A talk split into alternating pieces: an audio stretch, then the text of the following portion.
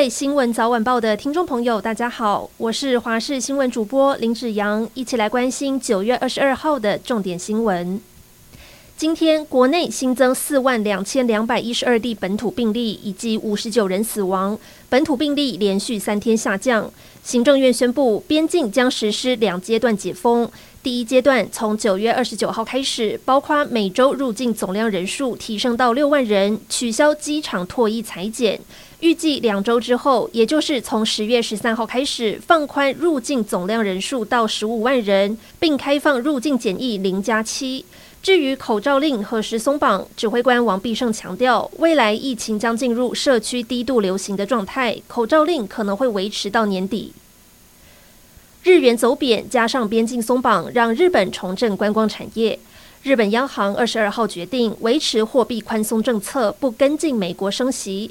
消息一出，日元一度贬值到一美元兑一百四十五日元，创下二十四年来新低。另一方面，日本的边境防疫政策也有望放宽。日本首相岸田文雄今天预告，十月就会松绑自由行和免签等规定，迎接外国游客。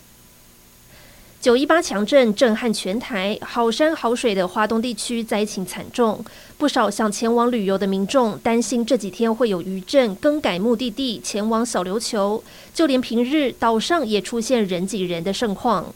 而垦丁这一头，有旅宿业者表示，近期住房率原本就不错，再加上临时前往的游客，现在已经接近满房的状态。中国打压香港民主运动，导致许多香港人出走，加上无止境的新冠疫情清零政策，一年之内香港人口少了超过十一万人，其中有不少是金融人才。这对一心想要维持国际金融重镇地位的香港是严重打击，让港府伤透脑筋。国内香蕉价格崩跌，农粮署在屏东内埔等地启动去化收购。这几天蕉农争相交货，就怕赶不上期限。看到大批青蕉堆叠一个人高，全要作为猪只的饲料，让蕉农心里淌血。而在高雄旗山美浓的蕉农表达不满，因为中央的去化政策并没有把高雄产地列入，导致农民因为采收不符成本，无奈只好把香蕉丢弃在蕉田腐烂，血本无归。